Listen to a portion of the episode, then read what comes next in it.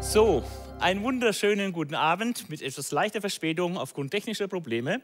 Aber wir sind am Start und ihr hoffentlich auch zum zweiten Teil von Daniel, Daniels Prophetie von den vier Weltreichen.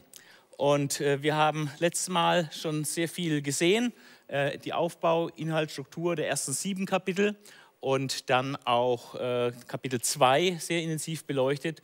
Und wir haben äh, vier Auslegungsvarianten angeschaut, wovon aber nur noch eine heute auch aktiv ist und vertreten wird. Aber es gibt weitere äh, Auslegungsvarianten, die heute aktuell sind. Äh, bevor wir mit Daniel 7 einsteigen heute, äh, möchte ich äh, zunächst nochmal eingehen auf den Inhalt und den Aufbau äh, des Daniel-Buches. Wir haben zwölf Kapitel. Die ersten sieben haben wir uns das letzte Mal angeschaut.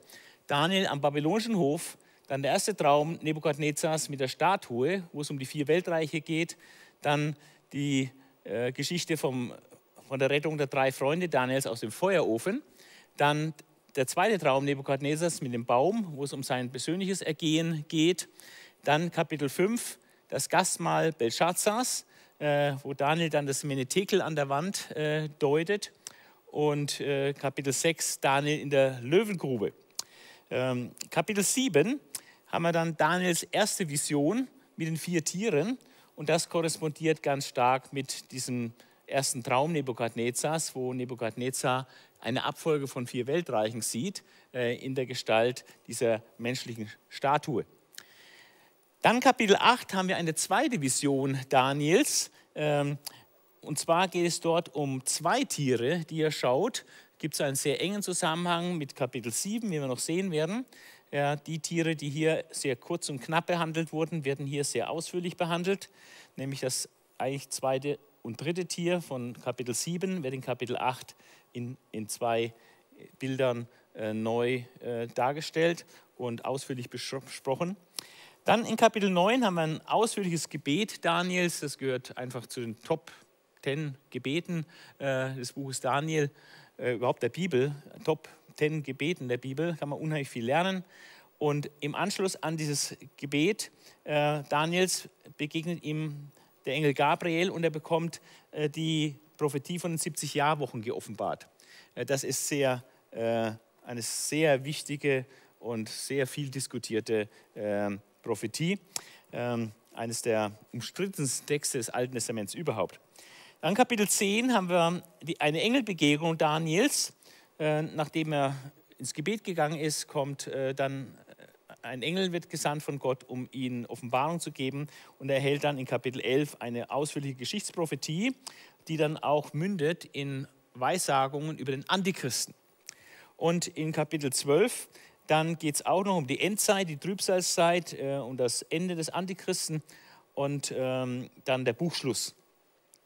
Ich habe es letztes Mal schon erwähnt, dass wir eine äh, chronologische ähm, Struktur haben, also innerlich chronologische Struktur und auch eine sprachliche Struktur und dass die nicht übereinstimmen. Wir sehen hier diese innerlich chronologische Struktur in den ersten sechs Kapiteln, was hier grün ist, die Geschichte Daniels. Das sind eigentlich Texte, äh, Erzähltexte. Hat zwar prophetische Elemente wie diesen Traum, und hier den zweiten Traum, das Menetekel.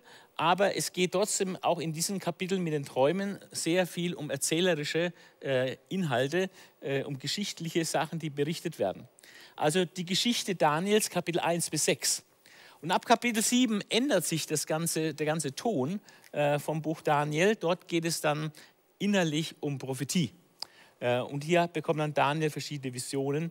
Und da haben wir dann hier Prophetie ähm, von Kapitel 7 bis Kapitel 12, also die Gesichte Daniels. Eigentlich ganz leicht zu merken, die Geschichte Daniels 1 bis 6, die Geschichte Daniels 7 bis 12 aber auch im zweiten Teil, so wie im ersten Teil manche prophetische Stücke mit eingeflochten waren, so gibt es auch im zweiten Teil manche erzählerische Stücke. Zum Beispiel wird das Gebet von, Daniels, äh, von Daniel sehr ausführlich wiedergegeben oder auch dann die Engelbegegnung wird sehr ausführlich geschildert. Das sind erzählerische, äh, geschichtliche Motive. Ähm, aber im Wesentlichen innerlich ist ganz klar, geht es hier um Prophetie und hier geht es um Geschichte. Und dann haben wir die Besonderheit, dass diese ersten sechs Kapitel streng chronologisch äh, aufbauen, also ein Kapitel zeitlich dann immer nach dem anderen. Ähm, und auch diese äh, prophetischen Stücke, Kapitel 7 bis Kapitel 12, sind völlig chronologisch geordnet. Und äh, sodass wir hier eine ganz klare äh, thematisch-chronologische Struktur haben, 1 bis 6 in chronologischer Ordnung, Kapitel 7 bis 12 in chronologischer Ordnung. Aber die Pointe ist, Kapitel 7 und der ganze Block hier gehört zeitlich eigentlich zwischen Kapitel 4 und Kapitel 5. Also es ist nicht nach Kapitel 6, sondern Kapitel 7 gehört eigentlich hier zwischen Kapitel 4 und 5 rein. Das ist die innerlich chronologische Struktur. Daneben gibt es eine sprachliche Struktur, die nicht zusammenfällt mit dieser thematisch-chronologischen Struktur. Wir sehen das an diesen Farbgebungen ganz deutlich, weil wir, es fängt an mit Hebräisch bis von Vers 1, Kapitel 1, Vers 1 bis Kapitel 2, Vers 4a. Und dann sprechen die, die Weisen, die, die Traumdeuter von Nebukadnezar, sprechen dann auf Aramäisch zum König. Und dann geht der ganze Bibeltext bis zum Ende von Kapitel 7 komplett in Aramäisch weiter. Und dann ab Kapitel 8 bis Kapitel 12 haben wir wieder komplett Hebräisch. Und wir sehen, äh, dass Kapitel 7 äh, ein Schlüsselkapitel ist, weil von der sprachlichen Struktur gehört Kapitel 7 äh, mit Kapitel 2 bis 7 zusammen. Und es hatte auch so eine Ringstruktur, wie wir es letzte Mal gesehen haben. Aber von der innerlich chronologischen Struktur gehört Kapitel 7 mit Kapitel 7 bis 12 in einen Topf, nämlich dieser rote Topf, dieser Prophetietopf. Ja? Und so ist äh, dieses Kapitel 7 ein absolutes Schlüsselkapitel, wie so ein Gelenk, was in beide Richtungen äh, Funktionen erfüllt und Verbindungen schafft. Ähm, wir haben es letztes Mal schon gesehen, dass äh, die Kapitel untereinander sehr äh, intensiv verbunden sind und kann man sehr viele interessante Sachen sehen, wenn man das äh, berücksichtigt und, und sich das anschaut. So ist es auch im hinteren Teil, äh, sind auch die Kapitel sehr intensiv miteinander vernetzt und verquickt. Zum Beispiel haben wir in Kapitel 7 ja die vier Weltreiche dargestellt anhand von vier Tieren. In Kapitel 8 haben wir zwei Weltreiche dargestellt anhand von zwei Tieren. Und es ist ganz offensichtlich, dass hier eine ganz enge Verbindung ist zwischen Kapitel 7 und 8. Nämlich die zwei Weltreiche, die hier kommen, der Widder und der Ziegenbock, der in Kapitel, die in Kapitel 8 beschrieben werden. Und der Widder wird dann auch erklärt im Bibeltext selbst, der Widder, das sind die Könige von Medien und Persien, also von Medo-Persien. Und äh, der Ziegenbock, das ist dann Alexander der Große, das griechische Weltreich, was dann zerfällt und auf seine vier Generäle übergeht. Das wird alles in Kapitel 8 geschildert. Also wir haben hier in Kapitel 8 ähm, das Medo-Persische Reich als ein Widder. Wir haben das griechische Weltreich als den Ziegenbock mit den vier Hörnern, die dann daraus erwachsen und dann später dem kleinen Horn, was auch noch zum äh, hellenistischen Reich gehört, nämlich dann Antiochus Epiphanes. Und von daher gibt es eine Überschneidung innerlich, weil das zweite und dritte Tier hier eben auch Medo-Persien und Griechenland dann ist. Also ist Kapitel 7 und 8 eng verbunden und äh, wir haben es letzte Mal schon gesehen und heute werden wir es noch viel, viel deutlicher sehen, dass Kapitel 2 und Kapitel 7 ganz eng miteinander verbunden sind. Äh, denn hier geht es um die vier Weltreiche und die Überwindung der vier Weltreiche durch den Stein, welches Christus ist. Hier haben wir auch die vier Weltreiche als Tiere dargestellt, ähm, die dann überwunden werden und gerichtet werden von dem Menschensohn, von dem Universalherrscher, nämlich Jesus Christus. Also das ist eine literarische Struktur äh, im hinteren Teil. Man muss Kapitel 2, 7 und 8 eigentlich zusammenschauen, um ein Gesamtbild von den vier Weltreichen zu bekommen. Aber das ist noch lange nicht alles. Es gibt nämlich auch ähm, hier Kapitel 9 und Kapitel 10 bis 12 äh, sehr interessante Verbindungen. Das Erste, was man wissen muss, ist, dass diese Kapitel eine einzige Prophetie sind. Also sonst ist immer eine Prophetie oder eine Geschichte auf ein Kapitel begrenzt, aber, im aber hier zu, zum Schluss, Kapitel 10, 11 und 12, ist eine einzige Prophetie. Also Daniel betet, dann begegnet ihm ein Engel und dann bekommt er die Geschichte geoffenbart und auch bis hin zum Antichrist und so weiter. Ist ein, ein einziger Vorgang. Ja, und von daher hätte man das theoretisch auch als Kapitel 10 benennen können. Es wäre halt dann ewig lang gewesen. Und deswegen ist es dann einfach von den Kapiteleinteilern dann äh, unterteilt worden. Aber das ist genauso eine Prophetie, wie Kapitel 9 eine Prophetie ist. Das ist immer das Erste. Und dann sieht man eine Struktur zwischen Kapitel 9 auf der einen Seite und Kapitel 10, 11 und 12 auf der anderen Seite. Denn im Grunde genommen sind, ist das parallel aufgebaut. Wir haben äh, Gebet, dann haben wir Engelbegegnung und dann haben wir Prophetie.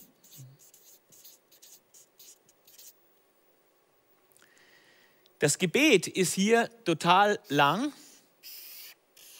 und der umfangreichste Textbaustein in Kapitel 9. Das Gebet Daniels, ein Bußgebet, äh, unglaublich wertvoll, das zu studieren.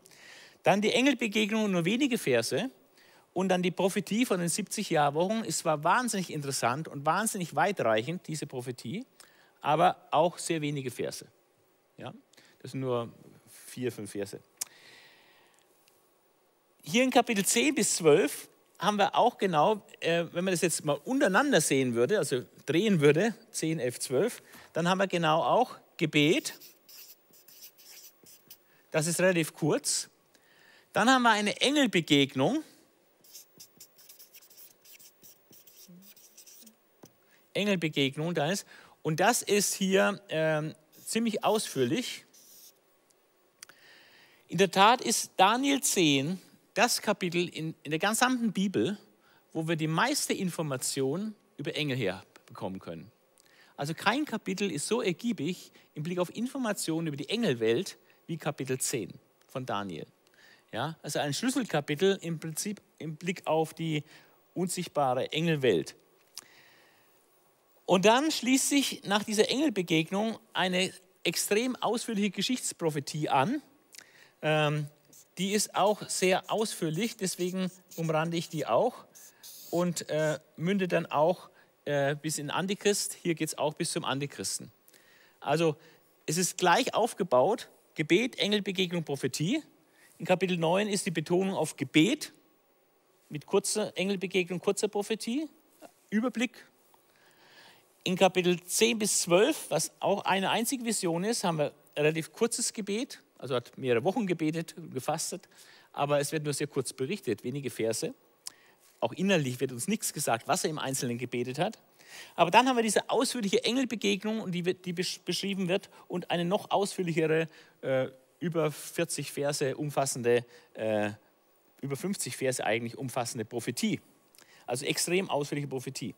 Und äh, das muss man natürlich immer miteinander auch in Beziehung setzen. Jetzt gibt es noch ein, einen letzten Sachverhalt und das habe ich erst äh, Anfang dieses Jahres gelernt, obwohl ich mich praktisch seit 35 Jahren mit dem Propheten Daniel befasse, habe ich durch äh, einen Hinweis von einem Professor Lorraine in, in Holland ähm, noch ein, eine neue Schau bekommen im Blick auf äh, die, die Struktur von Kapitel 7 bis, bis 12 was ich vorher so nicht gesehen hatte, muss ich gestehen. Und das ist äh, total interessant, weil wir haben schon gesehen, dass dieser aramäische Teil, dieser aramäische Teil, Teil Kapitel 2 bis Kapitel 7, ja auch schon eine Ringstruktur hatte. Äh, das war ja schon, äh, das hat sich schon ein bisschen rumgesprochen, das ist schon ein bisschen bekannter, kann man auch schon öfter mal lesen, dass also hier Kapitel 2 und 7 miteinander zusammenhängen, dann Kapitel 3 und 6 und dann das innerste Ring 4 und 5. Ja? Also so eine Ringstruktur. 2 und 7, 3 und 6, 4 und 5 als innerster Kern. Und da haben wir das Gericht über Nebukadnezar und das Gericht über Belshazzar. Der eine bekommt die Gelegenheit zur Buße und der andere bekommt keine Gelegenheit mehr zur Buße, weil er eben Kenntnisse aus der Geschichte hatte und er hätte aus der Geschichte lernen müssen, hat er nicht, deswegen bekommt er keine Gelegenheit zur Buße. Aber das geistlich betrachtet eine extrem bedeutsame Botschaft zum Thema Gericht. So ist es auch hier mit Kapitel 7 bis 12. Da haben wir auch eine Ringstruktur und zwar äh, ist es so, dass äh, Kapitel 7 äh, mit dem Schluss von äh, Kapitel ab 1136 geht es eigentlich los bis Kapitel 12, 13. Also hier fängt es an, meines Erachtens, über den Antichristen. Das ist umstritten, sehen nicht alle so, aber ein Teil der Ausleger sieht das so, dass die, die, die, die Prophetie vom Antichristen ab Vers 36 von Kapitel 11 losgeht. Und dann haben wir also hier zum Thema Antichrist, äh, Endzeit, Trübsalzeit, Kapitel 11, Vers 36 bis 12, Vers 13 und da haben wir Informationen über den Antichrist, das kleine Horn in Kapitel 7 und das Gericht über das kleine Horn und das Wüten und Toben des kleinen Horns in Kapitel 7. Und das sind also sehr enge Beziehungen zwischen Kapitel 7 und diesem Teil hier. Dann Kapitel 8, äh, das zweite und dritte Tier ist das Medo-Persische Weltreich und das griechische Weltreich. Und das ist das, was in den Kapiteln 11, Vers 2 bis 35 beschrieben wird. Ganz kurz wird das Medo-Persische Weltreich, die Königsfolge dort beschrieben, was die Könige machen, aber das geht sehr kurz, das Medo-Persische Reich, und dann sehr ausführlich das äh, hellenistische, also griechische Weltreich, Alexander der Große, dann die Nachfolgereiche, die Diadochenreiche und am Schluss dann sehr ausführlich ab Vers 20 äh, geht es dann los mit, Alex, äh, mit Antiochus Epiphanes. Das ist der, der diese schreckliche Religionsverfolgung an den Juden äh, verbrochen hat äh, im zweiten Jahrhundert vor Christus. Quasi ein Vorläufer des Antichristen. Also ganz klar, hier geht es um Endzeit und Antichrist. Hier geht es um medo-persische Periode und hellenistische Periode bis hin zu Antiochus Epiphanes, welcher ein Vorbild auf den Antichristen ist.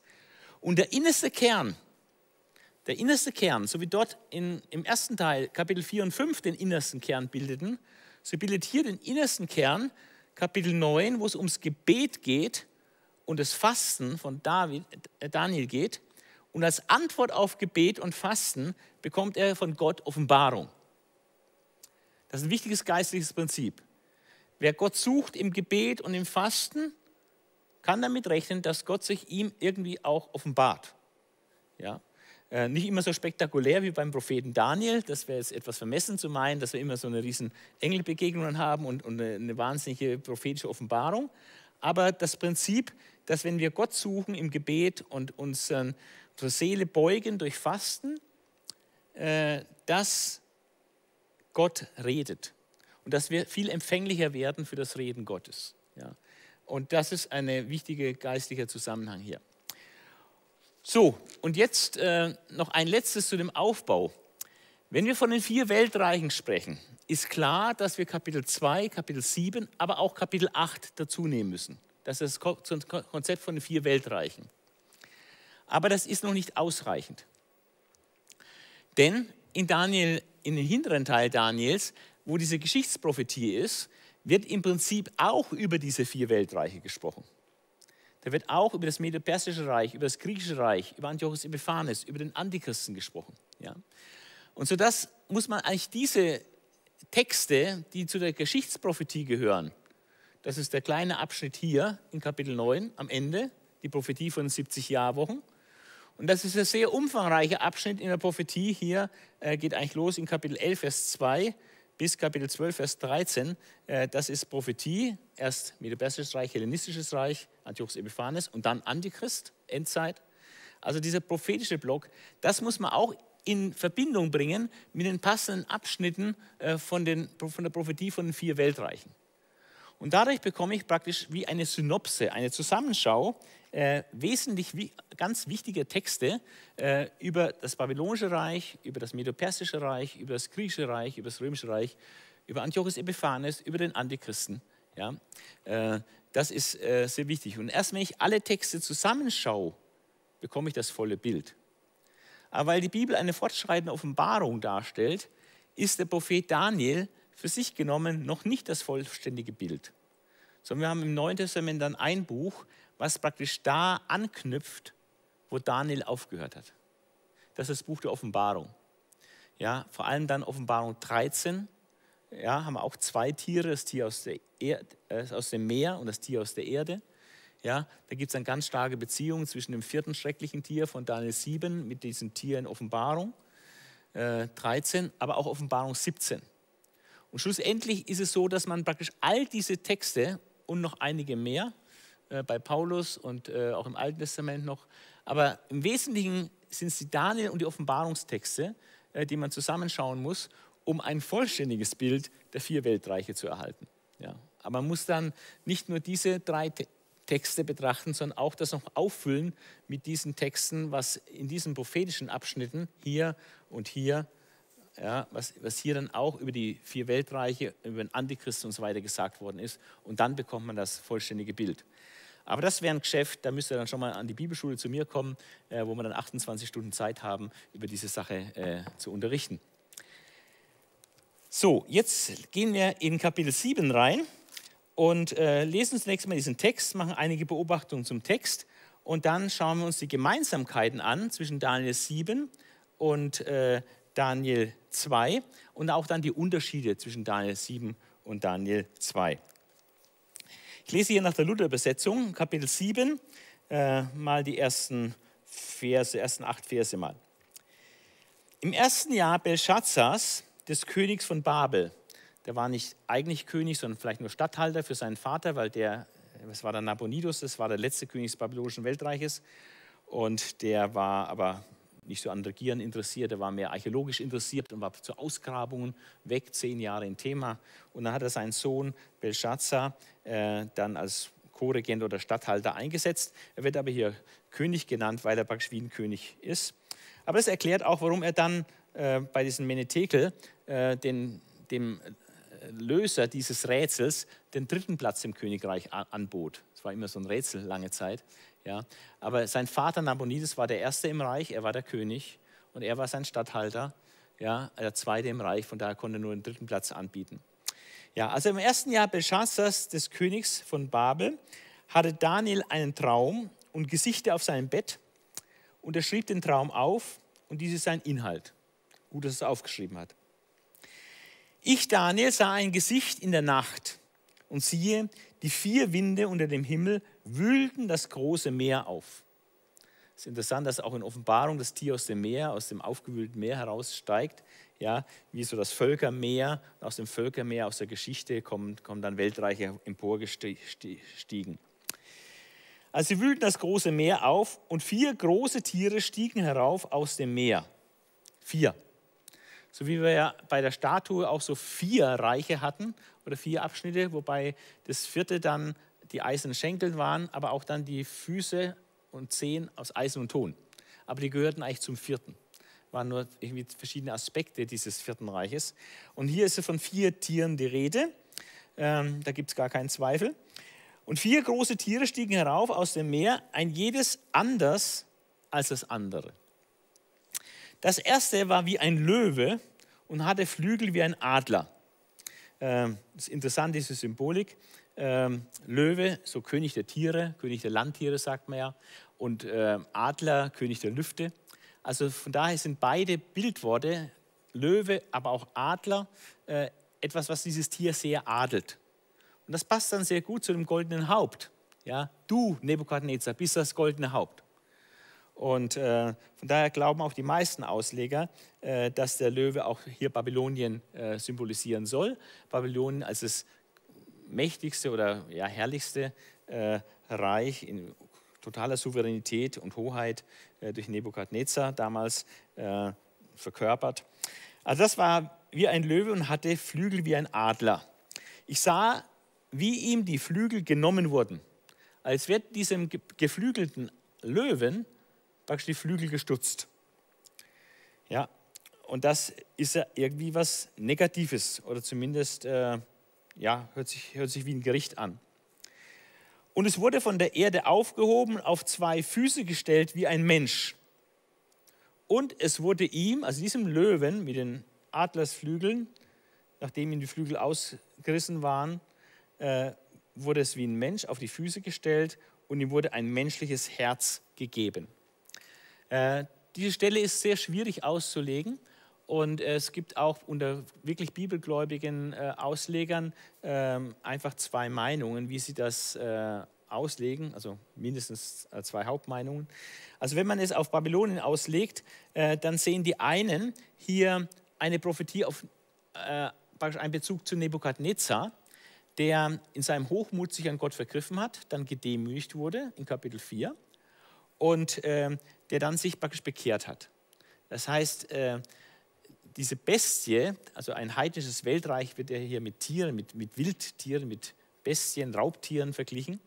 Also aus einem Raubtier wird praktisch ein zahmer Mensch. Ja. Also etwas Humanes. Also eine Humanisierung eines, einer Bestie.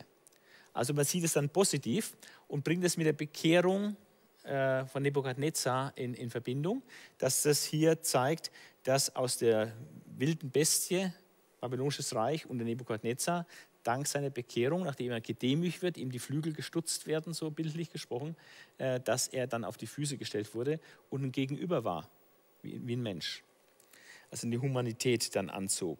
Das ist die eine Variante. Hier wird praktisch das Menschsein, das auf die Füße hingestellt wird wie ein Mensch, positiv gesehen. Und ich persönlich neige auch zu dieser Variante. Ähm, andererseits sagt man, als der Daniel diesen Traum hatte, war der Nebukadnezar ja schon tot. Und deswegen äh, denkt man, dass es äh, nicht zurück in die Vergangenheit geht, sondern in die Zukunft geht. Und man sieht es dann negativ, äh, dass das babylonische Reich, das stolze babylonische Reich, praktisch, äh, ihm wird auch dieser Hochmut genommen, ihm werden die Flügel gestutzt und er wird plötzlich ganz ängstlich verzagt, äh, schwach wie ein Mensch. Also statt ein König der Wildtiere, also der Löwe mit Adlersflügen, äh, wird er plötzlich wie ein Mensch. Und da wird man erinnert an den äh, Belshazzar, wie bei diesem Gastmahl, wo es dann diese Schrift an der Wand erschien, dieses Menetekel, wo er plötzlich angefangen zu zittern und die Knie ihm schlotterten. Ja. Aber dann ist es ein Gerichtszeichen für die Demütigung und ähm, dass also dieser hochspurige, größenwahnsinnige Belshazzar praktisch gedemütigt wird und plötzlich äh, ganz klein wurde mit Hut und äh, Angst hatte er und schlotternde Knie. Das sind die zwei Möglichkeiten, die so gesehen werden in der Auslegung. Und äh, bisher gibt es da keine Einigkeit. Die einen deuten so, die anderen deuten so. Ich persönlich neige dazu, ähm, weil von Wildtieren und Bestien die Rede ist, sehe ich das menschliche Herz als was Positives und deute es dann eher auf die Bekehrung von Nebukadnezar. Aber es ist auch keine äh, Entscheidung über Himmel und Hölle, äh, was man hier glaubt an dieser Stelle. Und siehe ein anderes Tier, das zweite, war gleich einem Bären und war auf der einen Seite aufgerichtet. Also nicht so ganz gleichmäßig, sondern auf der einen Seite aufgerichtet und dadurch auch etwas höher, wie das bei Bären manchmal ist, dass sie sich so ein bisschen so aufrichten. Und das würde sehr gut auch zu Medo-Persien passen, denn Medo-Persien war ein geteiltes Reich. Also erst war Medien äh, praktisch die Vormacht und dann, als dann Chores äh, an die Macht kam in, in, in, in, ähm, in Persien, äh, dann hat er dann später seinen Schwiegervater auch besiegt und hat das Land unter seiner Führung vereinigt. Und das zweite kam später, also das Persische kam später, aber war dann mächtiger als das Medische, als der medische Anteil. Und das scheint äh, hier durch diese Symbolik äh, ähm, ähm, wiedergegeben zu sein. Wir werden es auch bei der Auslegung des Tieres dann sehen, äh, dass man das sehr gut mit Medopersien in Verbindung bringen kann. Also dieser Bär war auf einer Seite aufgerichtet und äh, hatte in seinem Maul zwischen seinen Zähnen drei Rippen. Also Rippen, ja, also was anständiges zu essen, also kein Vegetarier. Und ähm, drei Rippen steht wahrscheinlich für drei Völker oder drei Himmelsrichtungen, in denen das Medo-Persische Reich expandiert ist. Also nach, nach Norden, nach Osten und nach Süden. Ja. Also Lydien hat erstmal Krösus besiegt und die Staatskasse aufgefüllt, denn Krösus war ein phänomenal, phänomenal reicher Mann, reicher König, der wurde erstmal besiegt, dann hat man die, die, die, Kohle sich da geholt und dann hat man noch mehr Geld gehabt fürs Heer, Söldnerheer. Dann hat man Babylonien besiegt und später noch Ägypten besiegt. Das wären die, die drei Rippen im Maul. Das wäre eine sehr gute Erklärung. Und dann sprach man zu ihm: Steh auf und friss viel Fleisch. Also, das sollte viel fressen. Und das, Babylon, das Medo-Persische Reich ist auch geografisch von der Expansion her äh, wesentlich, wesentlich größer gewesen als das babylonische Weltreich. Ja. Es ging ja bis nach Indien. Also das ist das Medo-Persische Reich ähm, nach der traditionellen Deutung. Ähm, danach sah ich und siehe ein anderes Tier gleich einem Panther. Also Panther oder Leopard ist ein bisschen schwierig, äh, wie man das hebräische Wort da übersetzen soll äh, Entschuldigung, das aramäische Wort hier übersetzen soll. Auf jeden Fall ein schnelles Landtier, elegant, schnell, wendig. Und der Panther, der hatte vier Flügel auf, äh, wie ein Vogel auf seinem Rücken. Also nicht nur zwei, sondern äh, vier Flügel. Und das ist für mich immer ein tolles Bild für Speedy Gonzales, weil diese Maus kennt von früher, äh, dass einfach der so schnell rast. Ja, äh, ein schnelles Landtier, Panda, Leopard. Leopard gilt als das schnellste Landtier überhaupt. 110 Stundenkilometer erreichen die. Und äh, dann noch mit vier Flügeln dazu, oder Turbo sozusagen noch. Also das äh, deutet etwas auf Geschwindigkeit, was sehr gut zu den Feldzügen von Alexander dem Großen passt. Ja. Und das Tier hatte vier Köpfe. Das sind die Nachfolger von Alexander dem Großen, die vier Generäle, die dann äh, die Macht erhielten. Und ihm wurde große Macht gegeben. Ah, das wird hier über das zweite Tier ausgesagt. Ich habe jetzt schon mal ein bisschen Deutung mit reingegeben, äh, aber wir kommen noch näher dann darauf, auf diese Sachen zu sprechen. Vers 7. Danach sah ich in diesem Gesicht in der Nacht, er holt es praktisch nochmal aus, weil jetzt kommt eigentlich die Hauptsache. Das, was ihm aller, am allermeisten beschäftigt, das vierte Tier. Das vierte Tier ist hier eindeutig äh, der, das wichtigste Thema hier. Danach sah ich sie ein anderes Tier gleich einem Panda. Das hatte, äh, Entschuldigung, danach sah ich in diesem Gesicht in der Nacht und sie ein viertes Tier, war furchtbar und schrecklich und sehr stark. Also hört sich nicht so sympathisch an. Ja? Furchtbar, schrecklich, sehr stark. Also sie hört sich sehr aggressiv an. Und hatte große eiserne Zähne also Zähne ist schon schlimm, so ein bisschen an Beißer ne, bei James Bond mit diesen eisernen Zähnen. Ja, äh, das ist schon sehr furchterregend. Eiserne Zähne äh, ist auch wieder eine Verbindung zu den eisernen Schenkeln und den Füßen aus Eisen und Ton durch dieses Eisen, ja, also dem vierten äh, Tier. Also hatte eiserne Zähne, fraß um sich und zermalmte. Das war auch typisch bei dem vierten Tier, das alles zertrat und zermalmte. Also hier sind ganz klare Berührungspunkte, auch von den Vokabeln her, zwischen dem, äh, den Schenkeln und vor allem den Füßen und Zehen in Kapitel 2 und hier äh, diesem Tier, dem schrecklichen Tier in Kapitel 7. Also es fraß da um sich äh, und zermalmte und das, was übrig blieb, das zertrat es noch mit seinen Füßen. Also ein sehr umfassendes Vernichtungswerk, also alles Vokabeln, äh, die sehr viel Furcht einflößen. Ja? Furchtbar, schrecklich, sehr stark, eiserne Zähne, fraß um sich, zermalmte und dann auch obendrauf zertritt. Also da möchte ich nicht in die Fängen und Klauen und Zähne dieses Tieres geraten. Ja? Es war auch ganz anders als die vorigen Tiere ganz anders. Es wird leider nicht genau verraten, äh, worin diese Andersartigkeit besteht. Ich werde dann später noch eine Vermutung äußern, wo ich denke, worin diese Andersartigkeit besteht. Äh, hier wird noch gar nichts verraten. Ähm, es war ganz anders als die vorigen Tiere und hatte zehn Hörner. Jetzt kommt die Zahl zehn ins Spiel, äh, wie wir auch bei den Zehen indirekt in Kapitel 2 bei diesem vierten Reich, die zehn Zehen, äh, auch die Zahl zehn im Spiel haben. Aber damit noch nicht genug. Ähm, es sind diese vier Reiche beschrieben worden, aber jetzt kommt etwas Neues und jetzt kommt eine neue Information, die wir in Kapitel 2 überhaupt nicht haben. Nämlich, jetzt geht es weiter, als ich aber auf die Hörner acht gab, siehe, da brach ein anderes, kleines Horn zwischen ihnen hervor, vor dem drei der vorigen Hörner ausgerissen wurden. Also wenn drei ausgerissen werden, deutet schon mal an, dass diese zehn Hörner wahrscheinlich zeitgleich sind, nicht einfach nacheinander, wenn die nacheinander wären und dann wäre das Neunte vorbei und weg und tot, wenn das Zehnte kommt, dann könnte dieses kleine Horn, welches wie so ein Elftes danach kommt, nicht drei ausreißen, weil die dann teilweise schon weg wären. Also es legt eher nahe, dass es diese zehn Hörner gleichzeitig sind und äh, dann kommt dieses kleine und tut drei irgendwie ausreißen, also in ihrer Macht einschränken offensichtlich also vor dem drei der vorigen Hörner ausgerissen wurden. Und siehe, das Horn hatte Augen wie Menschenaugen und ein Maul, das redete große Dinge.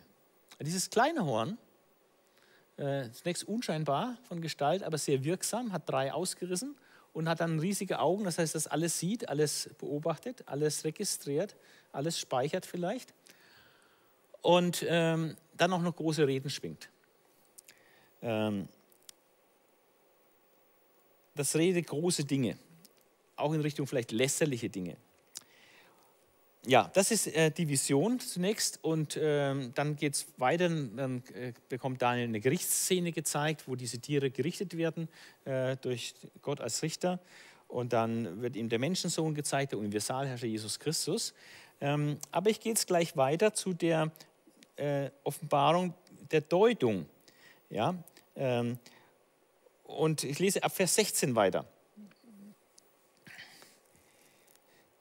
Also dieses Gesicht geht mit verschiedenen äh, einzelnen Elementen. Also erstmal die vier Tiere, dann eine Gerichtsszene, äh, Tonszene und dann äh, das, äh, der Menschensohn. Und dann heißt, heißt in Vers 15, ich Daniel war entsetzt und dieses Gesicht, diese Vision, die er hat, hat ihn erschreckt.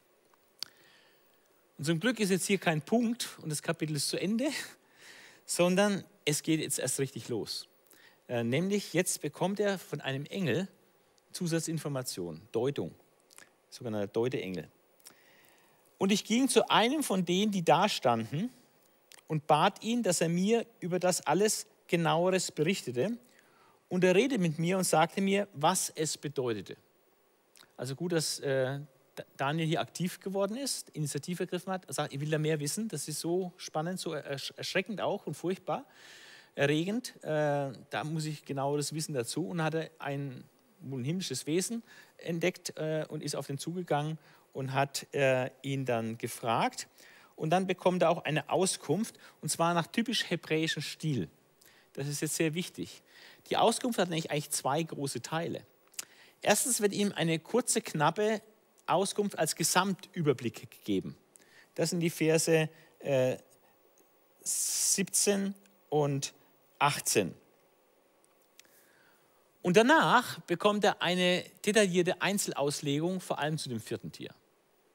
Also das ist äh, sehr wichtig, dass man sieht, dass die Verse 17 und 18, die auch relativ kurz sind, ist einfach nur Zusammenfassung, was das Bild, alles, was er da sieht, insgesamt meint. Also nicht nur die vier Tiere, sondern auch die Gerichtsszene und diesen Universalherrscher, den er da sieht. Ja.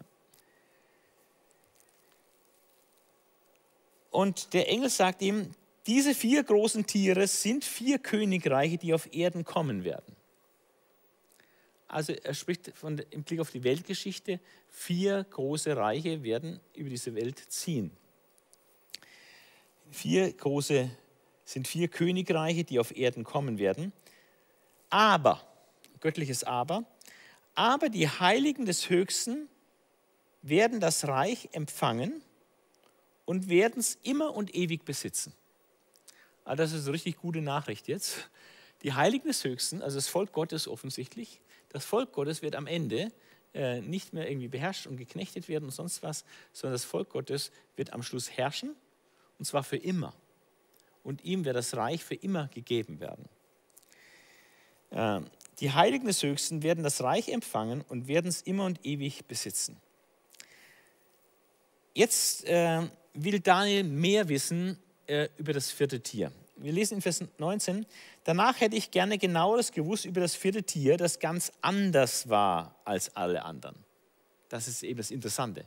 Das vierte Tier ist völlig anders als die anderen. Und äh, um das vierte Tier zu verstehen, ist, denke ich, sehr wichtig zu verstehen, worin besteht eigentlich die Andersartigkeit. Weil das wird insgesamt dreimal betont in diesem Text. Dreimal findet sich in Kapitel 7, dass dieses vierte Tier anders ist als die anderen aber an keiner Stelle wird genau erklärt, worin diese Andersartigkeit besteht. Das ist ein bisschen gemein, ja. Aber ich glaube, es hat auch mit der fortschreitenden Offenbarung zu tun, denn ich denke, dass diese Andersartigkeit dann erst in der Offenbarung geoffenbart wird, weil dort in Kapitel 13 und Kapitel 17 wird auch dreifach dann eine Besonderheit dieses, dieses Reiches genannt, äh, die völlig einzigartig hervorstechend ist. Und meines Dafürhaltens äh, ist diese Andersartigkeit genau das, was in Offenbarung 13 und Offenbarung 17 von diesem Reich gesagt wird. Aber da kommen wir noch drauf. Also, das ganz anders war als alle anderen. Und jetzt wird, äh, bevor die Deutung bekommt, du das eigentlich noch mal ein bisschen wiederkäuen. Sodass wir im Grunde genommen in Kapitel 7 äh, dreimal eine Beschreibung dieser Tiere haben, vor allem des vierten Tieres. Erstens, als es geschildert wird in den Anfangsversen. Dann, als der Daniel es dem Engel nochmal sagt, äh, was er da alles gesehen hat, was er da genaueres wissen will. Und dann zum dritten Mal, als dann der Engel ihm dann die Deutung gibt von dem, was er da jetzt genau nachfragt. Aber das ist auch wieder typisch Bibel. Das, was wichtig ist, wird zwei oder dreimal erwähnt und beschrieben. Und dadurch wird auch ein Gesamtbild entworfen, weil mit jedem Mal, wo die Sache zur Sprache kommt, gibt es irgendein Detail, irgendeine Zusatzinformation, die uns wieder ein Stück weiterbringt. Allein schon hier, was Daniel jetzt sagt, wo es wiederkäut, er hat es ja vorher schon aufgeschrieben gehabt, aber jetzt erzählt er es wieder und selbst da bei diesem Wiedererzählen äh, kommen neue Aspekte ans Licht, die beim ersten Erzählen noch gar nicht erwähnt worden sind. Und dann, wenn der Deuteengel dann kommt und das dann auslegt, dann kommen natürlich nochmal neue Aspekte ans Licht. Also das ist eine sehr interessante Methode, um einfach so peu à peu, so salamimäßig, äh, mehr Informationen zu geben. Also danach hätte ich gerne genaues gewusst über das vierte Tier, das ganz anders war als alle anderen, ganz furchtbar, mit eisernen Zähnen und ehernen Klauen. Von ehernen Klauen haben wir vorher nichts gelesen. Das ist jetzt hier, eherne Klauen. Das um sich fraß und zermalmte und mit seinen Füßen zertrat, was übrig blieb. Also eine kurze Zusammenfassung des Tiers, aber die ehernen Klauen sind jetzt eine neue Information. Und über die zehn Hörner auf seinem Haupt und über das andere Horn, das hervorbrach, vor dem drei ausfielen. Deswegen gehe ich von einer parallelen Herrschaft dieser zehn Hörner aus, vor dem drei ausfielen. Und es hatte Augen und ein Maul, das große Dinge rede und war größer, Zusatzinformation, war größer als die Hörner, die neben ihm waren größer als die Hörner, die neben ihm waren. Obwohl es ein, ein kleines Horn ist oder aus geringen Anfängen heraus, und dann wird es aber größer als die anderen. Und ich sah das Horn kämpfen gegen die Heiligen. Das ist auch eine Information, die jetzt bringt, die er vorher so nicht gesagt hat. Ich sah das Horn kämpfen gegen die Heiligen und, das ist das Überraschende und Erschreckende, und es behielt den Sieg über sie.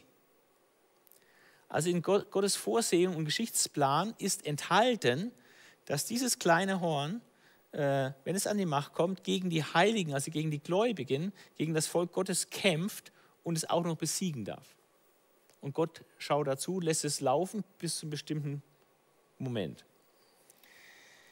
Und es behielt den Sieg über sie.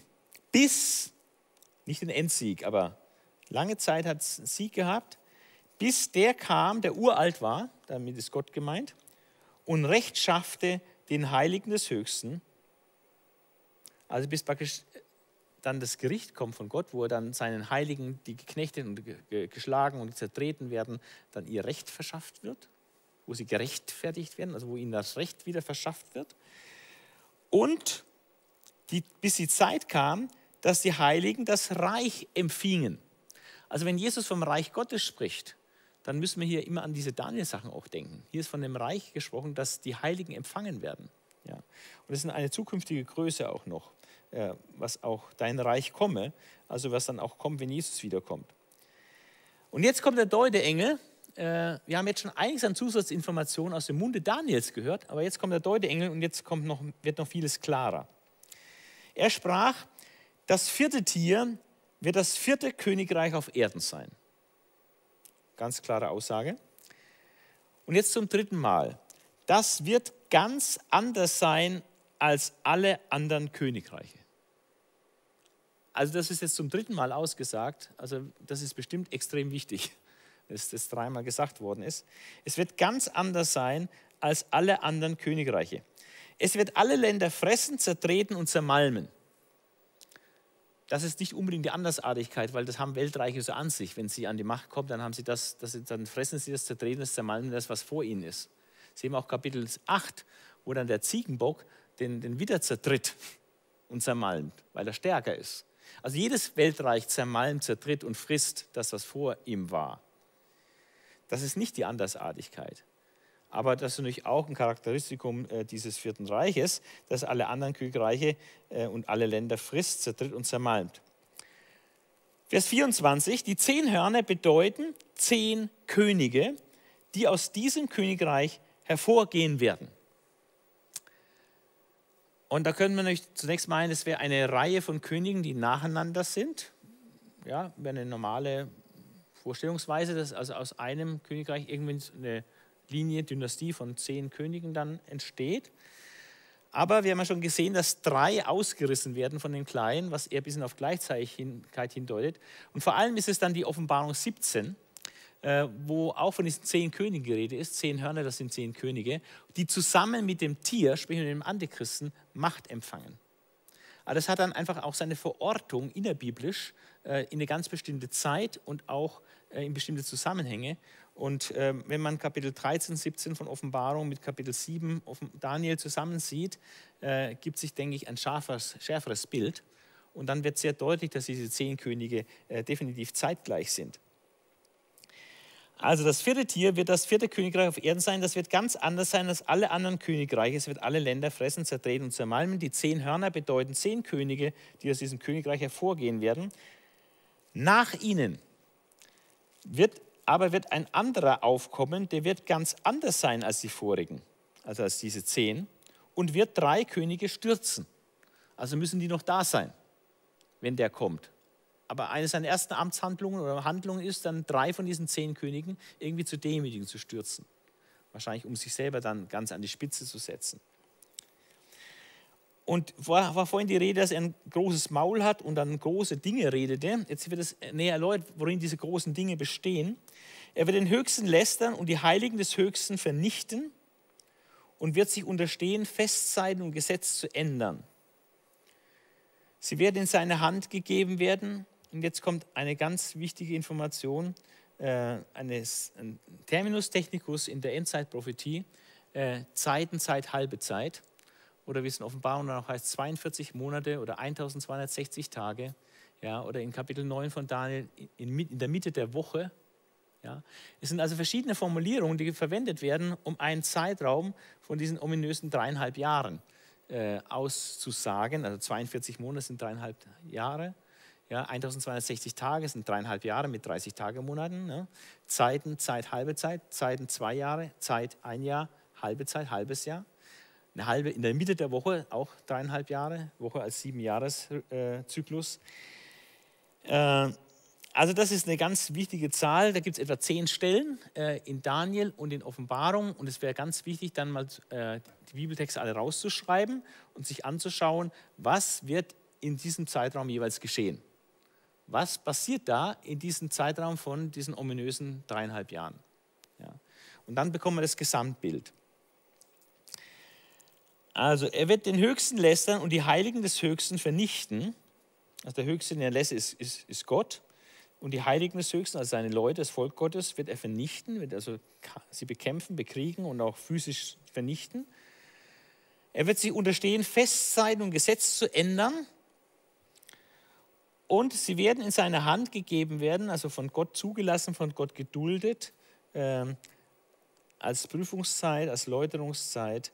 Ähm, das Böse darf sich auch, auch auswachsen.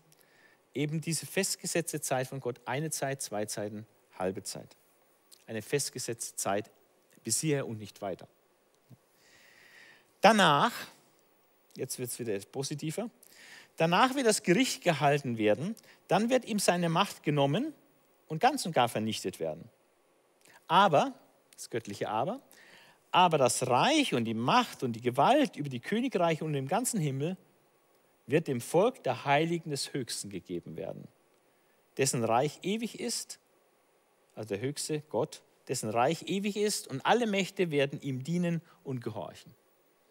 Das hat auch mit dieser Szene von diesem Menschensohn zu tun, äh, der Universalherrscher, Jesus Christus.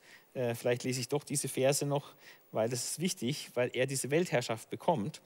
Ähm, äh, ich gehe nochmal zurück äh, in Vers 13 von Kapitel 7. Ich sah in diesem Gesicht in der Nacht und siehe, es kam einer mit den Wolken des Himmels wie eines Menschen Sohn und gelangte zu dem, der uralt war, also zu Gott, und wurde vor ihm gebracht. Also ist eigentlich die Himmelfahrt Jesu hier beschrieben, wie Jesus äh, vor Gott gebracht wird. Und dann heißt es in Vers 14, der gab ihm Macht, Ehre und Reich, dass ihm alle Völker und Leute aus so vielen verschiedenen Sprachen dienen sollten. Seine Macht ist ewig und vergeht nicht und sein Reich hat kein Ende. Also die Einsetzung von Jesus Christus als Universalherrscher im Himmel, seine Verherrlichung und Erhöhung durch die Auferstehung und dann Himmelfahrt und dann wieder eingesetzt zum Universalherrscher und dann hat er dieses Reich, bis er dann sein Reich antritt und seine Macht dann äh, in Anspruch nimmt, hier auf Erden äh, dann dieses weltweite universale Königreich aufzurichten. Ähm, und das hat auch eine politische Dimension. Und da hat dann auch, äh, haben die erwählt, das Volk Gottes hat da natürlich Anteil an dieser Herrschaft dann, die dann aufgerichtet wird. So, und das heißt hier in Vers 27 nochmal, das Reich und die Macht und die Gewalt über die Königreiche und im ganzen Himmel wird dem Volk der Heiligen des Höchsten gegeben werden, dessen Reich ewig ist und alle Mächte werden ihm dienen und gehorchen. Das war das Ende der Rede, aber ich, Daniel, wurde sehr beunruhigt in meinen Gedanken und jede Farbe war aus meinem Antlitz gewichen, also regelrecht bleich und blass geworden. Doch behielt ich die Rede in meinem Herzen. Also Kapitel 7 ist... Äh, ein fantastisches Kapitel, äh, Prophetie, diese vier Weltreiche. Und es baut auf auf Kapitel 2, führt aber über Kapitel 2 hinaus.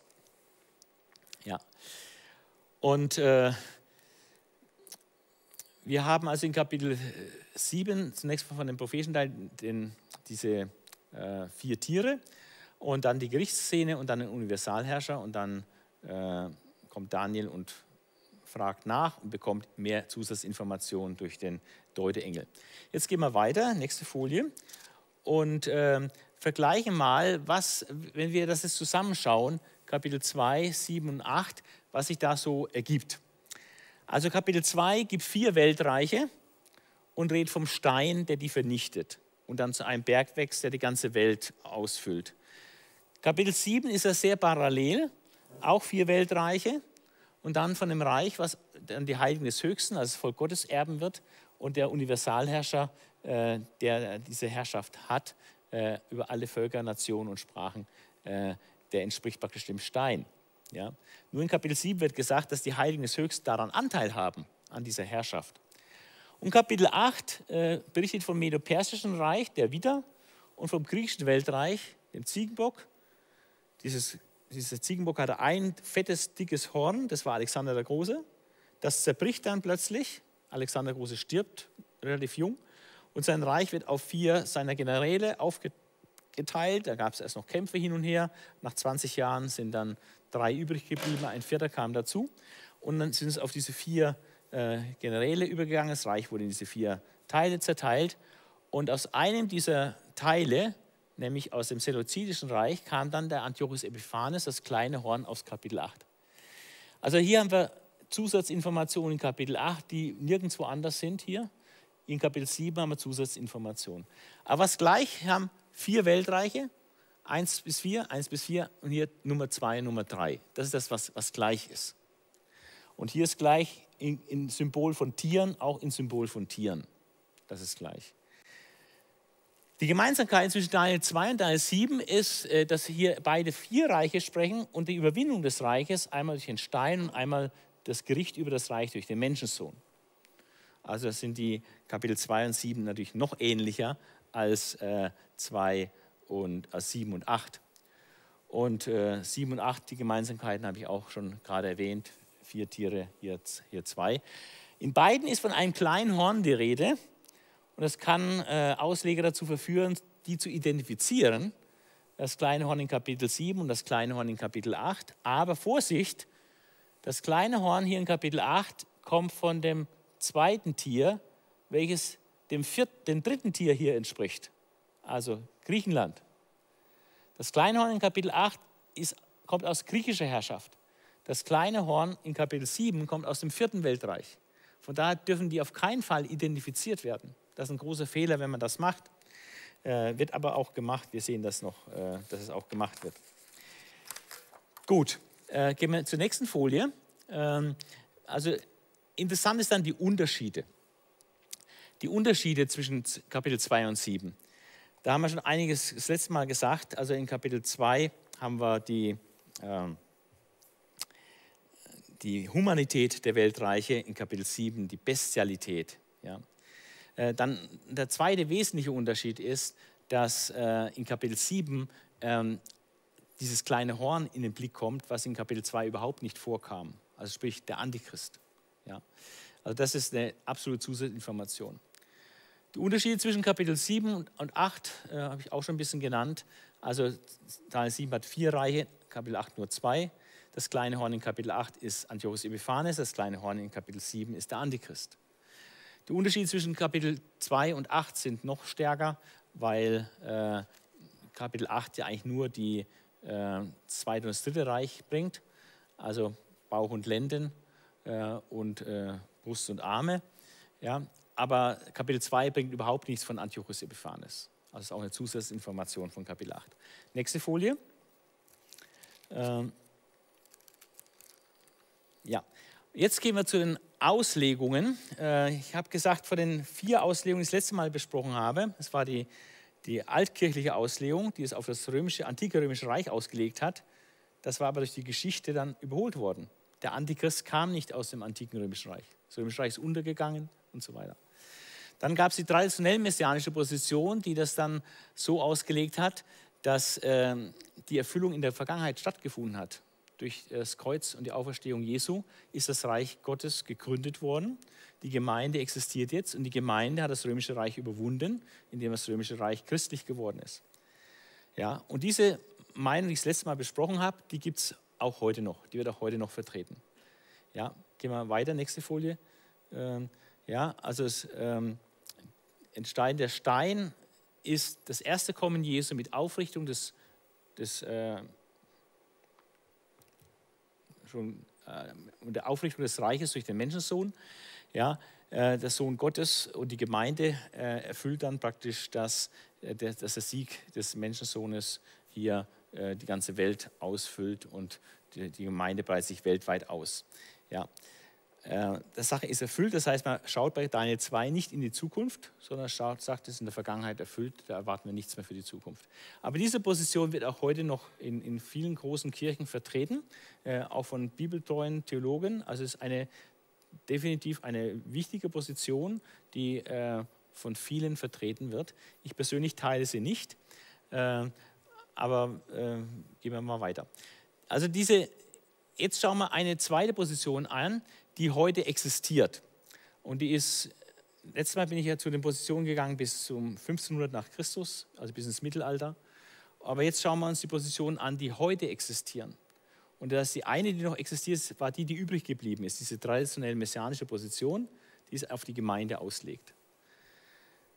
Ähm, die zweite Position, die heute existiert, und das ist die, die in der wissenschaftlichen Theologie, in der historisch-kritischen Theologie praktisch äh, allgemeiner Konsens ist, große Übereinstimmung, wird gar nicht groß diskutiert, als ob es was anderes geben könnte, sondern es ist wissenschaftlicher Konsens in der historisch-christlichen Theologie, äh, dass erstens das Buch Daniel keine echte Prophetie ist. Sondern hat jemand aus dem zweiten Jahrhundert äh, vor Christus geschrieben, nicht Daniel im sechsten Jahrhundert vor Christus. Es ist keine echte Prophetie, sondern etwas, was auf die Vergangenheit zurückschaut und das als Prophetie verkauft. Und das ist, und es geht dann nicht auf den Antichristen oder was, sondern das geht alles auf Antiochus Epiphanes, diesen bösen Herrscher, äh, bösen griechischen Herrscher des Seleuzidenreiches, der diese Religionsverfolgung in Israel angestiftet hat, im zweiten Jahrhundert vor Christus. Ja. Und das ist allgemeiner Konsens. Und das bedeutet, äh, wenn man nochmal ähm, die äh, Elemente geht, also die Reihenfolge dann äh, in diesem in diesem historisch-kritischen Konsens lautet dann, dass dieses erste Tier ähm, ist Babylonien, äh, der Kopf ist auch Babylonien, Brust und Arme und das zweite Tier ist dann Medien, was geschichtlich aber so nicht gestimmt hat. Und dann sagt man, das stimmt, dass es geschichtlich so nicht gestimmt hat. Das ist halt ein historischer Fehler des Verfassers hat er was äh, verhaspelt äh, von der Geschichte. Es gab kein unabhängiges medisches Reich, welches dann von dem persischen Reich abgelöst worden ist. Aber das tut man als einen Geschichtsfehler äh, interpretieren. Ähm, also Brust und Arme und das zweite Tier wäre Medien, Bauch und Lenden und das dritte Tier wäre Persien, obwohl das geschichtlich so nicht war. Aber entscheidend ist, man kommt dann bei den Schenkeln und bei dem vierten Tier äh, bei Griechenland raus. Und äh, aus Griechenland ist dann ja Antiochus Epiphanes erwachsen. Und so kann man dann alles auf Antiochus Epiphanes auslegen. Und der Stein und der Menschensohn Also der Stein ist dann nicht etwas, was man wirklich erwartet, sondern es muss man sich festhalten als bibelgläubiger Mensch, äh, wird wirklich allen Ernstes behauptet, dass gesagt wird, der Stein ist einfach die illusionäre Hoffnung des Verfassers. Also eine Illusion, was dieser Verfasser hatte, die sich nicht bewahrheitet hat, sozusagen ein Irrtum, einfach eine menschliche Spekulation gew gewesen, eine Hoffnung, die er hatte, die enttäuscht worden ist. Er hat nicht erwartet, dass der Messias kommt, dass das Reich Gottes aufgerichtet wird, aber das ist damals ja nicht passiert im zweiten Jahrhundert vor Christus. Von daher eine, eine Illusion, eine illusionäre Hoffnung, die enttäuscht worden ist. Aber so ist es halt. Es ist keine echte Prophetie. Und da, dann legen die es ad acta und sagt, okay, jetzt haben wir es euch erklärt, so ist es. Das ist extrem unbefriedigend äh, für bibelgläubige Ausleger, die die Bibel als echte Prophetie nehmen, die von Inspiration und Wahrheit äh, ausgehen, die nicht glauben, dass die Bibel so Fälschungen hält, etwas vortäuscht, was es gar nicht ist und so Sachen. Also das ist ein völlig anderes Bibelverständnis, was da dahinter steckt, was von bibeltreuer Warte aus äh, nicht geteilt werden kann. Von daher ist das nicht anziehend für Leute, die die Bibel als Gottes inspiriertes Wort äh, annehmen. Es gibt aber eine Alternative zu diesem historisch-kritischen Konsens äh, im Blick vor allem auf die Statue. Äh, die will ich auch äh, erwähnen. Das ist, das ist, die nächste Folie dann. Ähm, das ist die sogenannte dynastische Position. Hier geht man davon aus, dass die, äh, dass die äh, Weltreiche ähm, nicht verschiedene Weltreiche sind, sondern dass die Statue äh, nur das babylonische Weltreich äh, darstellt. Das heißt, wir haben dann hier eine, eine Abfolge. Der Kopf ist ja Nebukadnezar, wird in Kapitel 2 gesagt, du, Nebukadnezar, du bist das goldene Haupt. Und dann sieht man nicht Brust und Arme, silberne Brust und Arme ist dann nicht das nächste nachfolgende Königreich, sondern sein unmittelbarer Nachfolger. Ja. Das wäre dann Evil Merodach, dann kommt als das dritte Bauch und Lenden wäre dann Nereglissa und Schenkel wäre dann Nabonidus. Und der Stein ist dann nicht Christus natürlich, sondern es ist dann Chores, der medopersische Herrscher, der das babylonische Weltreich praktisch abgelöst hat und zerschlagen hat. Ja. Soweit, so gut könnte man sagen. Äh, das macht zumindest geschichtlich Sinn. Äh, es ähm, wäre für Kapitel 2 mal zunächst durchaus annehmbar, äh, diese Position. Nur, das Problem ist, dass beim Stein gesagt wird, äh, dass er die ganze Welt ausfüllt und dass, und dass, er, dass, das, dass dann die Herrschaft nie mehr auf ein anderes Volk übergehen wird. Und das hat er definitiv nicht gestimmt. So nach den Medo-Persern kamen dann die Griechen, nach den Griechen kamen die Römer. Aber da würde praktisch hier Gott uns anlügen in seinem Wort, weil die Herrschaft ist auf ein weiteres Volk übergegangen. Ja. Äh, das ist ein, ein, schon mal ein ganz, ganz wesentlicher Grund, äh, dass das nicht passt.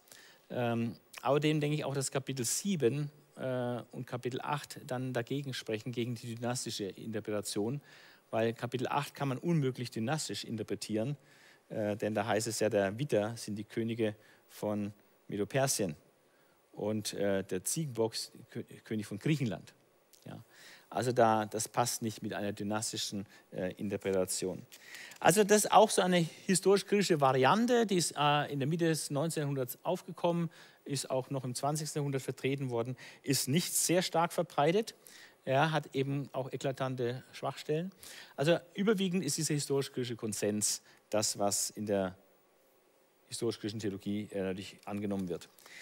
Aber jetzt gibt es noch zwei weitere äh, Deutungen, nämlich die heilsgeschichtliche Position, die also die Erfüllung von diesen vier Weltreichen Prophetien nicht in die Vergangenheit legt und vergeistlicht auf Kreuz und Auferstehung Jesu und, und Heranbildung der Gemeinde, sondern die wirklich äh, mehr buchstäblich versteht, dass die Weltreiche wirklich überwunden werden, völlig ausgelöscht, vernichtet werden und dann das Reich Gottes die ganze Welt erfüllt und die Herrschaft für immer beim Volk Gottes ist und so weiter also eine zukünftige äh, Erfüllung sieht. Und diese heilsgeschichtliche Position, äh, die hat dann zwei äh, Varianten. Ähm, und äh, ich nenne zunächst mal erstmal die ältere Variante. Äh, ich persönlich äh, stehe auch zu dieser älteren Variante.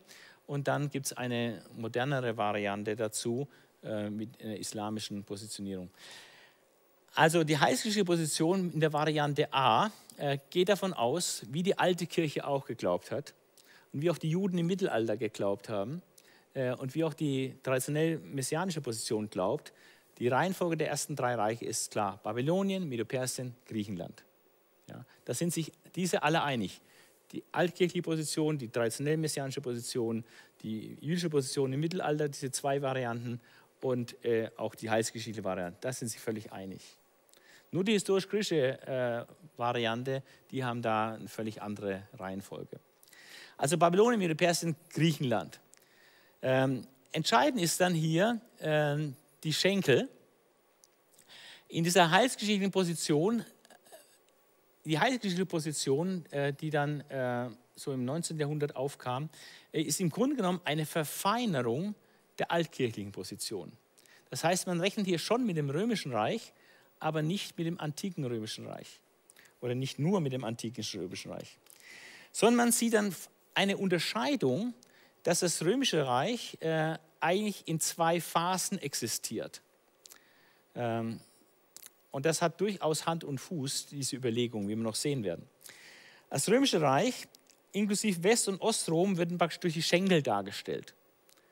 Ähm, was dann bedeutet, dass die Füße ein bisschen unterschiedlich lang sind, weil Westrom äh, war äh, 476 nach Christus dann zu Ende und das Oströmische Reich erst äh, knapp 1000 Jahre später, wie im Fall von Byzanz 1453 nach Christus. Aber es ist das antike Römische Reich, welches dann sich teilt in Ost- und Westrom und bis ins Mittelalter äh, zumindest formal existierte. Das sind die Schenkel. Oder das ist dieses schreckliche vierte Tier, was alles zertritt und zermalmt. Aber dann gibt es ja noch die Füße aus Eisen und Ton mit den Zehen. Oder in Kapitel 7 gibt es noch diese zehn Hörner und dieses kleine Horn. Und das ist eben die Endphase dieses Reiches äh, nach dieser Auslegung. Also man sieht dann in den Füßen und Zehen, beziehungsweise in den zehn Hörnern und den kleinen Horn, äh, sieht man dann äh, entweder die zehn Nachfolgestaaten, also zehn Staaten, Länder, die sich aus dem alten Römischen Reich entwickelt haben, West- und Osteuropa. Ähm, und dass das Römische Reich eine Art Neuauflage dann hat ähm, in der Endzeit, an dessen Spitze dann sich irgendwann der Antichrist setzen wird. Ja. Also ich sage jetzt nicht, die EU ist das oder so, aber es entwickelt sich oder könnte sich in diese Richtung entwickeln. Das Römische Reich hatte auch das, das ganze Mittelmeerraum umfasst. Die heutige Mittelmeerunion, die 2010 gegründet worden ist, umfasst auch alle Länder Nordafrikas und auch Israel und so weiter. Und das hat dann sehr große Ähnlichkeit geografisch mit dem antiken Römischen Reich. Ja? Aber das ist noch nicht heute so da. Aber man geht davon aus, dass das zukünftige antichristliche Reich so etwa in diesen Grenzen äh, man wird es dann erkennen können, dass es eine Art, eine Art Neuauflage des antiken Römischen Reiches ist mit Kontinuitäten und Diskontinuitäten. Ja? Eisen und Ton. Kontinuität in den Schenkeln, Eisen, aber auch Diskontinuität. Ja? Und dann gibt es dann diese zehn Könige, irgendein Zehnergremium, was regiert, und dann kommt das kleine Horn demütig oder reißt drei aus und setzt sich an die Spitze. So, so ein Szenario wird hier sich vorgestellt. Und ähm, der Stein ist dann nicht Christus bei seinem ersten Kommen, äh, der die Gemeinde gegründet hat, sondern der Stein ist nämlich dann Christus bei seinem zweiten Kommen, äh, wenn er dann kommt und alle Weltreiche zerschlägt, das antichristliche Reich zerschlägt und was völlig Neues aufbaut, nämlich sein ewiges Gottesreich hier auf Erden. Und so rechnen wir dann mit einer buchstäblichen Erfüllung, dass das Reich Gottes auf Erden aufgerichtet wird, auch universal, auch politisch, weltweit und die Gläubigen mit Christus da herrschen und regieren werden. Jetzt noch eine wichtige Frage, wie kann man dann von der Bibel äh, erklären, äh, dass dieses vierte Reich in zwei, äh, in zwei äh, Phasen praktisch, in zwei Phasen existiert. Ja? Und ähm, da gibt es tatsächlich Gründe, äh, biblische Gründe für diese äh, Phasen, ähm, die ich jetzt mal kurz nennen will. Das eine wäre, dass die Andersartigkeit, äh, die da dreimal erwähnt wurde, betont wurde in Kapitel 7, dass dieses vierte Tier anders ist als die vorherigen Tiere. Dass genau das der Punkt ist, worin es anders ist. Dass die anderen Tiere ihre Herrschaftszeit hatten und dann wurden sie vernichtet. Dann kam die nächste Herrschaftszeit, wurde vernichtet. Herrschaftszeit wurde vernichtet. Das vierte Tier hat die Herrschaftszeit, wird vernichtet und taucht dann am Ende der Geschichte nochmal auf. Das wäre die Andersartigkeit.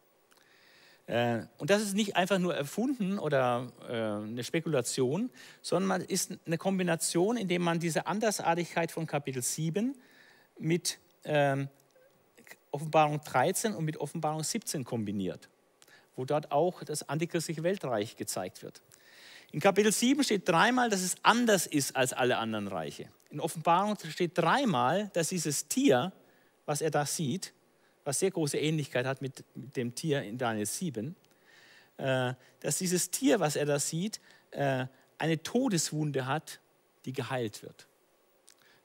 Dreimal wird es in Kapitel 13 von Offenbarung gesagt. Das hat eine Todeswunde, die wieder geheilt wird. Und in Kapitel 17 wird das gleiche Tier beschrieben.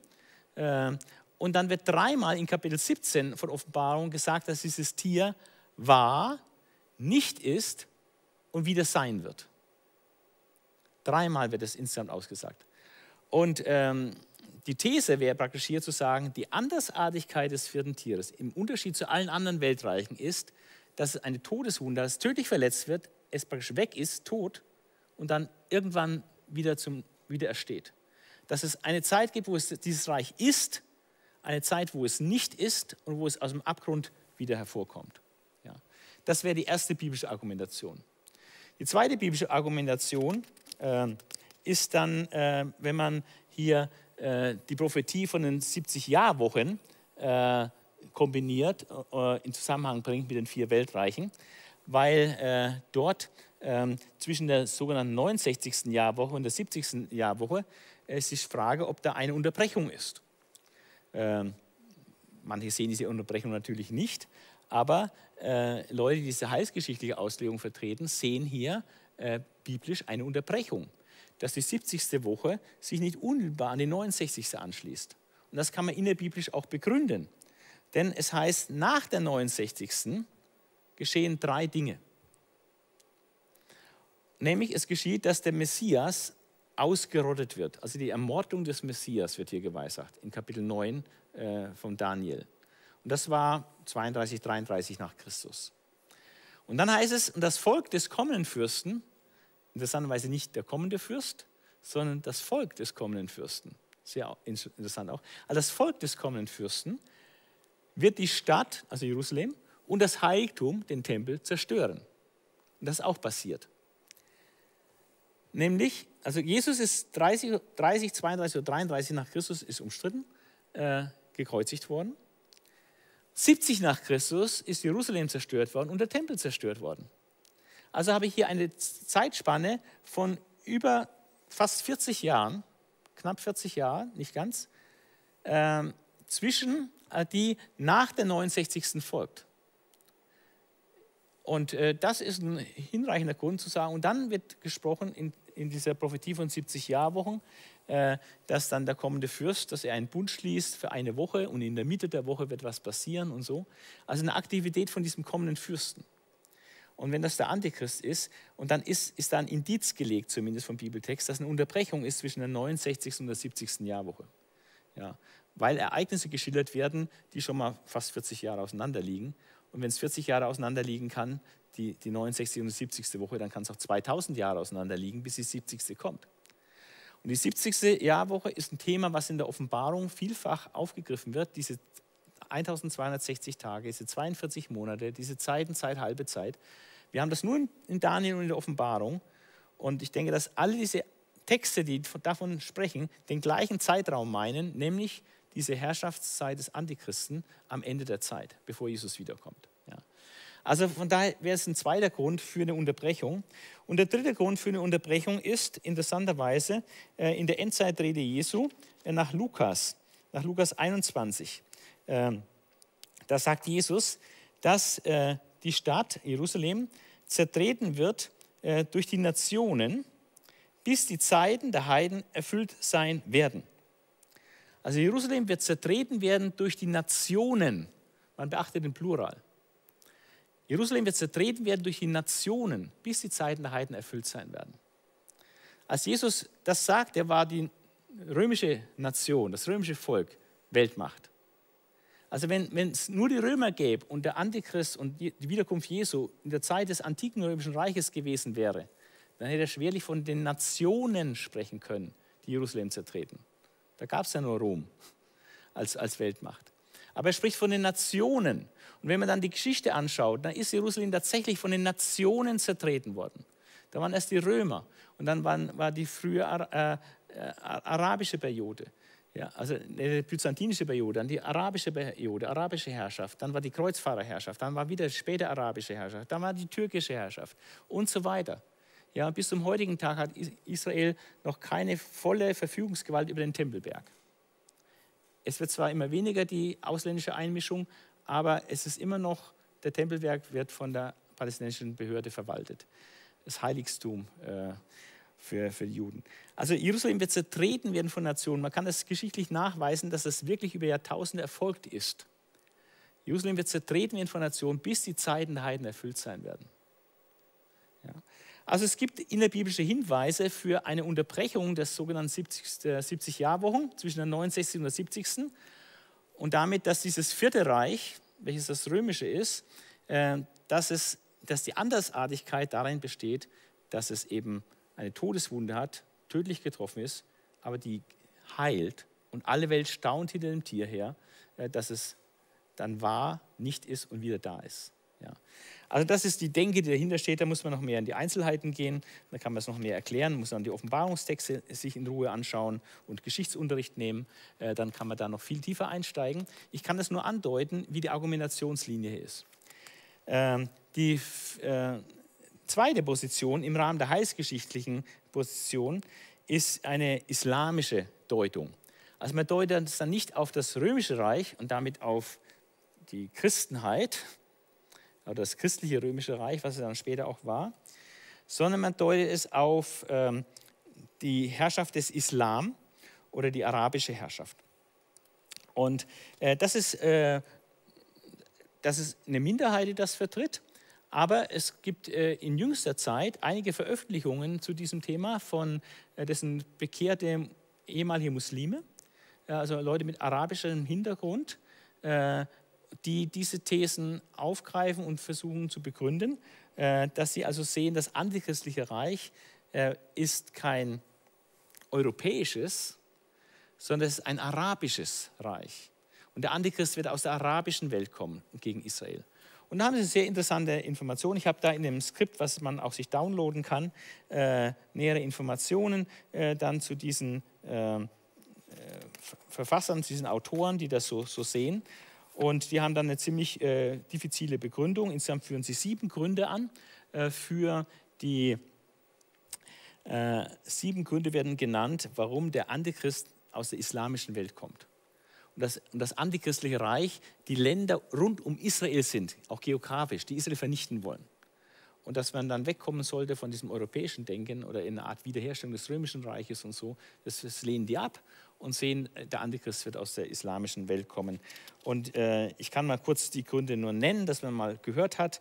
Äh, ich kann sie jetzt nicht im Einzelnen besprechen, aus Zeitgründen. Ähm, nee, ich kann sie nicht, auch nicht nennen, ist einfach schon, die Zeit ist schon zu, zu weit fortgeschritten, ähm, weil das ist dann schon auch nochmal sehr in die De Details gehend. Ähm, ich kann aber sagen, summa summarum, ich habe mir diese Gründe angeschaut und äh, von den sieben Gründen, also ist, ist keiner, der mich wirklich überzeugt.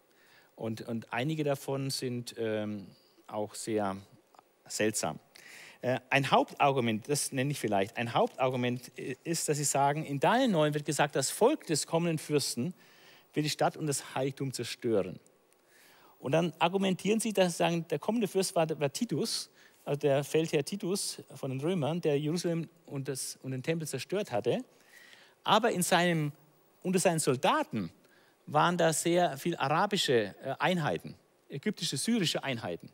Und die haben sich eine große Freude daran gehabt, Jerusalem zu zerstören und die Juden zu, zu, abzuschlachten damals. Und so deuten die, dass das Volk des kommenden Fürsten, also der kommende Fürst war der Römer Titus, aber das Volk, was er in seinem Gefolge hatte, das waren arabische Leute. Das Volk des kommenden Fürsten wird Jerusalem zerstören Und das ist auch so ein Argument. Aber das ist auch mit großer Vorsicht zu genießen, das Argument, denn die Verantwortung hatte auf jeden Fall äh, das Römische Reich für die Zerstörung Jerusalems und des Tempels und nicht irgendwelche äh, Syrer oder arabische Soldaten im Einzelnen. Ja.